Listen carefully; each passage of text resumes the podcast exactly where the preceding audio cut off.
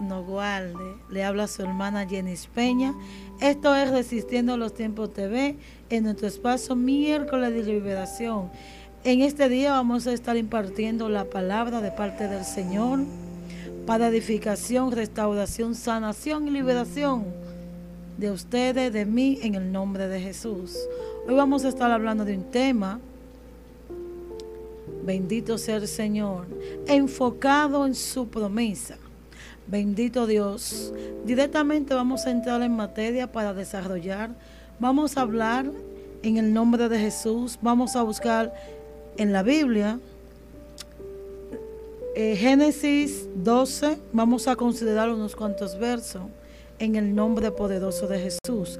La palabra será leída en el nombre del Padre, del Hijo y del Espíritu Santo. Amén. Dicen así. Pero Jehová había dicho a Abraham, Abraham, vete de tu tierra y de tu parentela y de la casa de tu padre a la tierra que te mostraré y haré de ti una nación grande y te bendeciré y te engrandeceré tu nombre y será bendición. Bendeciré a los que te bendijeren y a los que te maldijeren los maldeciré y será bendita en ti toda la familia de la tierra. Bendito sea el Señor. Voy a volar al, verso 8. Luego se pasó de allí a un monte al oriente de Betel y plantó su tienda teniendo en Betel al occidente y ahí al oriente edificó allí a altar a Jehová e invocó el nombre de Jehová. Y Abraham partió de allí caminando, yendo hacia Neguey. Bendito sea el Señor. Padre, le damos gracias por su palabra, gracias porque ellas son benditas, porque ellas son verdaderas y que ellas son eficaces. En el nombre de Jesús. En este día vamos a estar hablando enfocado en su promesa. Nos vamos a ir a este escenario donde Dios llama a Abraham. Antes de él recibir la promesa era Abraham. Luego de él recibir la promesa, entonces lo llamamos el Dios de Abraham. Bendito sea el Señor. Vemos a este hombre, algo que me, me gusta. La palabra de Dios es eficaz, edifica, liberta, sana. Desde que Dios llama a Abraham, le dice, haré de ti una nación santa.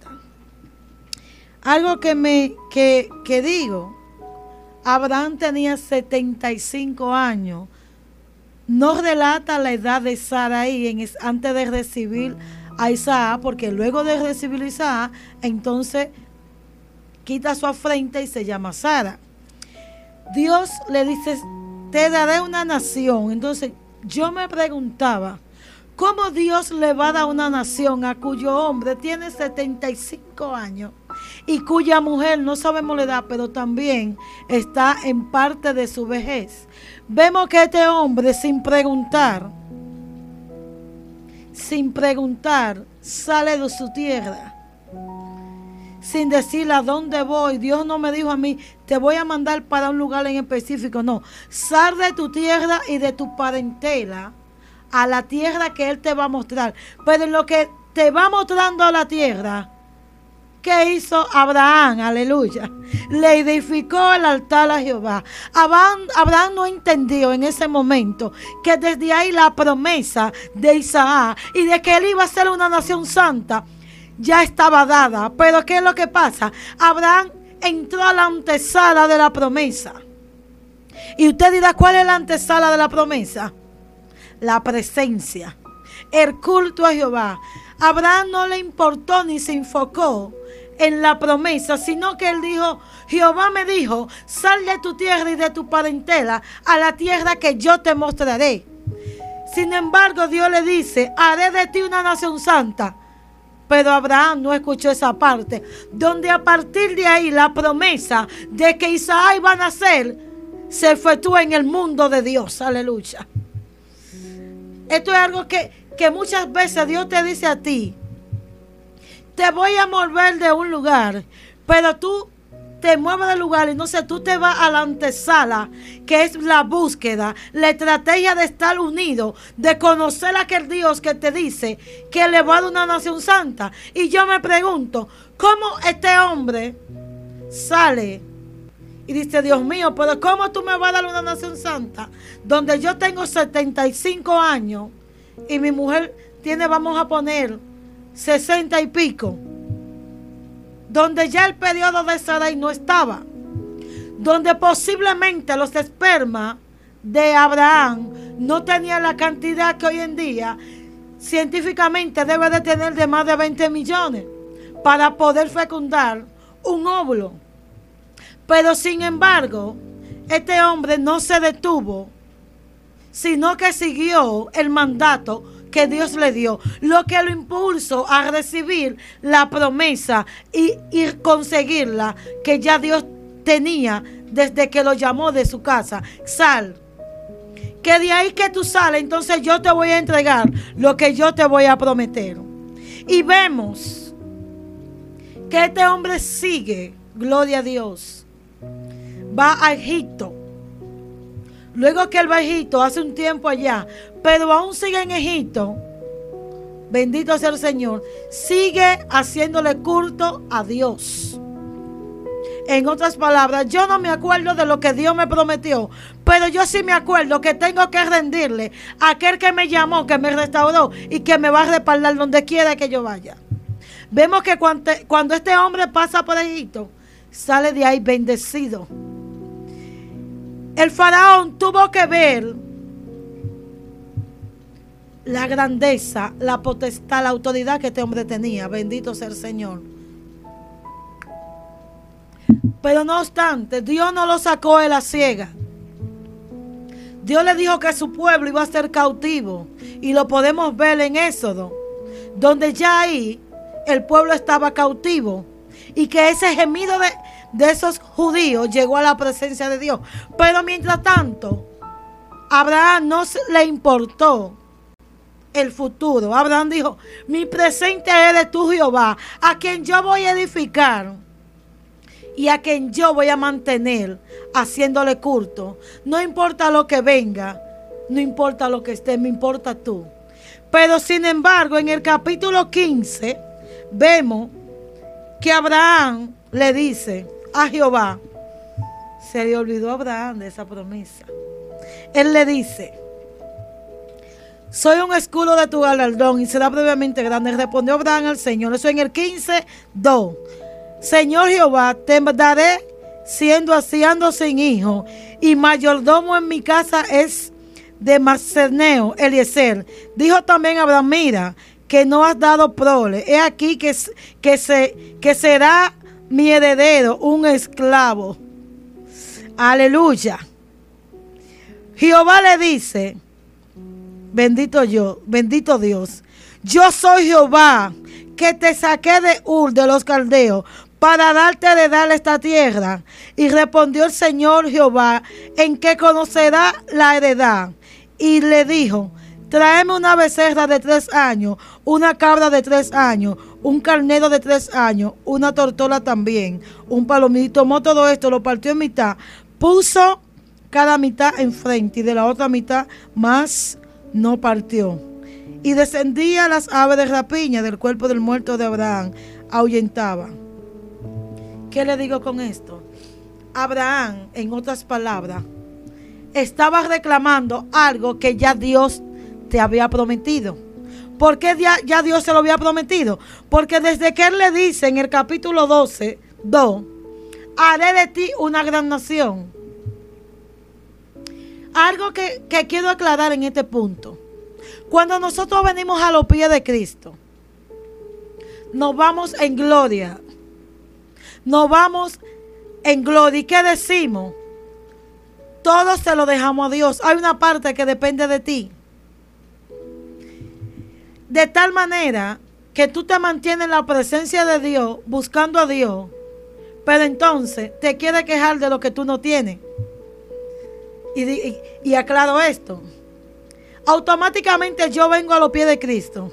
Dios me dice, te daré tus hijos, pero no en el no con esa persona ni en el mundo.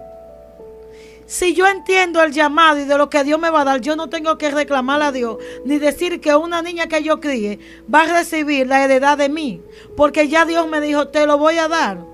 Pero ¿qué es lo que pasa? Nos vamos en gloria, nos descuidamos y queremos gritar y nos queremos conformar donde ya Dios dio una palabra de promesa para tu vida. No te digo que no te desenfoque de la presencia, pero la antesala de la promesa es la búsqueda en Dios. La sala es la promesa y la posala, ¿tú sabes cuál es? La fe. La fe. Lo que llevó a Abraham a recibir, después que Dios me dice a mí, a mí, Jenny, te voy a dar tus hijos. sin tener ovulación. Estoy hablando por testimonio y para testimonio. Los que me conocen saben esto. Te voy a dar unos hijos. No tengo, no produzco óvulo. Hay debilidad de esperma. Entonces, ¿cómo tú me vas a dar un hijo? ¿Por qué? Porque ahí entra la promesa. Entonces la promesa de Dios va en contra de tus circunstancias. Aleluya. La Dios te dice a ti, te voy a dar un hijo y tú no produces óvulo. Tu esposo no produce la cantidad de esperma, pero ¿qué pasa? Dios te dice, vete a la antesala, mantente buscando en mi presencia, recibe la promesa y mantén la fe. Ahí se complementa lo que Dios quiere para ti. Sin embargo, después de cierto tiempo, yo pude ver y estoy disfrutando de esa promesa que Dios me dio. Y no obstante, cada vez que había una debilidad en mí, el Señor alguien mandaba, porque los profetas tienen que hablar en base a lo que ya está prometido. Y esto no es para gloriar, esto es para gloriar a Dios. El profeta Isaías hablaba del Nazareno, hablaba de Jesús, hablaba de Emmanuel dijo en, Isaías 53 que iba, que iba a ser molido, que iba a ser crucificado. En otros capítulos habla que iba a nacer de una virgen. El profeta no hablaba algo por profecía, hablaba algo porque ya estaba escrito y ya estaba dado en el mundo de Dios. Desde Génesis, donde dice, tú le, le pisarás la cabeza, o sea, la simiente tuya. Por eso hoy en día hay tantas mujeres estériles. Y usted dirá, así ah, tú lo dices ahora porque tenía tus hijos o porque tengo mis hijos. No. Antes de yo tener mis hijos, yo estaba en un estado de esterilidad. Pero ¿qué pasa? Cuando Dios me da la promesa, mi fe tiene que ser activa. No importa que la circunstancia no se vea. La circunstancia de Sara y de Abraham era para no tener un hijo. Entonces, ¿por qué tú dudas de lo que Dios te ha prometido? ¿Por qué tú descartas las posibilidades? ¿Por qué te descuidas y te olvidas? Te mantiene la antesala de la presencia, pero te olvida de la promesa. Entonces, para poder llegar a, a la promesa, es un círculo. Presencia, promesa, fe, pero volvemos a recibir la promesa y volvemos a estar en la presencia. Porque después cantaremos como Ana y nos glorificaremos al nombre de Dios. Luego que Abraham recibe su promesa, dice, te voy a dar tu hijo. Pero ¿qué pasa? Cuando Dios te da una promesa y tú la recibes, no es para muerte, es para vida. Luego yo veo en el capítulo 20, bendito sea el Señor, bendito sea el Señor, que cuando Sara recibió a Isaac, tenía 100 años. Y lo dice la palabra. No soy yo que lo digo. Sara tenía 100 años en su vejez. Pero no obstante, Sara murió de 127 años. ¿Qué le digo con esto? Dios no te promete algo para dejarte morir en el proceso. Cuando tú entras en proceso de creer, de aceptar y recibir, luego que tú lo recibes, tú no puedes decir ya me puedo morir en paz. No. Lo que Dios te ha prometido es para que lo disfrute. Porque yo decía, un joven con 27 años que su mamá muere, necesita la parte materna, pues ese hijo con la intrusión que tiene de la madre puede sobrevivir. Sin embargo, Abraham murió de 175 años. Le digo algo, de 75 años que Abraham recibió la promesa de salir de su tierra y de su parentela. Cuando Abraham tenía 121, y haga usted su cálculo, porque ya yo hice el mío. Abraham tenía 121 años cuando nació Isaac, mientras que Sara tenía 100. Y para Abraham recibir esa promesa, pasaron 46 años. Wow. Wow, yo que tengo 5 años esperando. Yo que tengo, yo que duré casi 12 años. Me desesperaba, lloraba. 46 años. Ahora yo te pregunto, ¿cuántos años tú tienes esperando la promesa? ¿Cuántos años tú tienes esperando lo que Dios te ha prometido? ¿Tú estás en la antesala? ¿Estás en la promesa y te has olvidado de la búsqueda? ¿O estás en la fe? Es un complemento. Y vemos que Abraham dura 175 años. O sea, no obstante, él vio la descendencia de Abraham vio lo que Dios le prometió, tu descendencia, vio a Isaac, vio a los hijos de Isaac, que ustedes saben que fue Jacob y Esaú. Lo bendijo. Oigan, mire, la promesa de Dios debemos de enfocarnos y mantenernos. Es un escalón, presencia, promesa y fe. Debemos de enfocarnos no dejar de hacer una sin la otra. Yo me gozo porque cuando Dios te promete algo va en contra de lo que tú tienes a tu alrededor. Dios te dice a ti, te voy a dar un esposo. Y tú dices, Dios mío, pero yo tengo 500 libras. ¿Qué hombre se va a enamorar de este cuerpo? Sin embargo, el hombre que Dios está preparando para ti, le gustan las gorditas. Dios te dice a ti, te voy a dar un empleo, un empleo, te voy a exaltar en esa empresa y tú eres el que limpia. Ya Dios está preparando tu mente para, para que te prepare educacionalmente para recibir la promesa de parte de Dios. Pero no nos podemos desenfocar. Dios te dice a ti, te voy a llevar a las naciones y tú ni visa tienes, ni tienes a nadie ya del otro lado no tiene ni un, ni, un amigo que te diga a ti, te voy a esperar en mi casa. Pero la promesa está. Mantente en su presencia, creyendo en su promesa, manteniendo la fe. ¿Cómo es? Mantente en su presencia, creyendo en la promesa y manteniendo la fe. Dios lo que promete lo cumple. Pero hay algo que nos conformamos a pesar de las bendiciones que tenía Abraham, se quejó delante de Dios, le dijo, ¿y a quién yo le voy a dar todo lo que tú me has dado? Mi, mi mucamo, mi sirvienta, quien sea que trabajaba en esa casa. Le voy a dejar yo lo mío. Después que tú me, me dijiste mi renuncia de allá. Y ven que te voy a bendecir. Entonces, entonces eso, ese sacrificio que según Abraham, diría yo en otras palabras, le guarda lo mío al amo de la casa. Y Dios le dice, mi amor, pero desde que yo te saqué de allá, de tu tierra y de tu parentela, yo te dije que haré de ti una nación santa. ¿Y cómo yo voy a hacer una nación santa de ti si no es a través de la simiente de un hijo que yo te dé?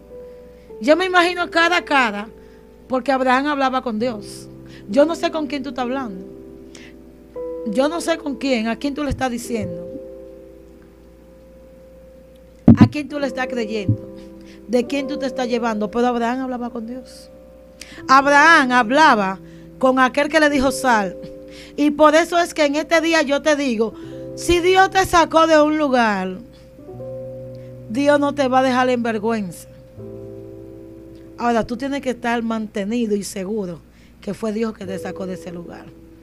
Tener la fe, la autoridad para creer y mantener y recibir, porque debe de creer para recibir. Mientras tanto Abraham, Abraham le hacía un altar a Jehová donde quiera, pero sin embargo se, se quejó de algo que ya Dios le prometió, porque debemos de estar atentos a lo que Dios te dice. No a lo que te dice Jenny Peña, a lo que Dios te dice, a lo que el Espíritu te dice. Cuando nosotros nos casamos, pasamos años sin tener hijos. Decimos, ah, cuando Dios quiera, pero automáticamente Dios te da la promesa. Sin embargo, tú te desenfocas y no haces tu parte. Porque hay una parte que depende de nosotros. Hay una parte que no depende de Dios. Muchas veces no vamos a los médicos. Muchas veces no estudiamos. Muchas veces no, no, no oramos a lo que tenemos que hacer. Sin embargo, ya la promesa está dada. No vamos en gloria, pero cuando nos acostamos, sufrimos. Ay, Señor, yo no tengo trabajo. Ay, Señor, yo, no, yo quiero ir a Nueva York, pero yo no tengo ni un gato allá. Ay, Señor, yo quiero un hijo. Pero somos hipócritas, porque le predicamos a otro y no nos predicamos a nosotros mismos. Mientras Abraham tenía su fe, buscaba la presencia, pero se quejó. Y usted dirá, wow, Jenny, pues tú dices que sí, se quejó. Porque él estaba diciendo que no tenía quien darle lo de él. Mientras desde que Dios te llama, Dios te promete. Y lo que Dios promete, lo cumple. Si no, pregúntesela a esta que está aquí. Dios me prometió, mis hijos. Dios me dijo, te voy a dar un esposo. Tengo un esposo. Te voy a dar tus hijos. Tengo dos y una añadidura. Tengo tres. Sin embargo, mientras yo me iba en gloria, yo lloraba. Señor, quiero un trabajo, pero no salgo a hacer un currículo. Estoy predicando, llorando en todos lados, predicando, ministrando por trabajo, pero me quejo. Dios me dice, mira, te voy a sanar. Estoy ministrando la sanidad a otro, pero me encierro a llorar porque me duele.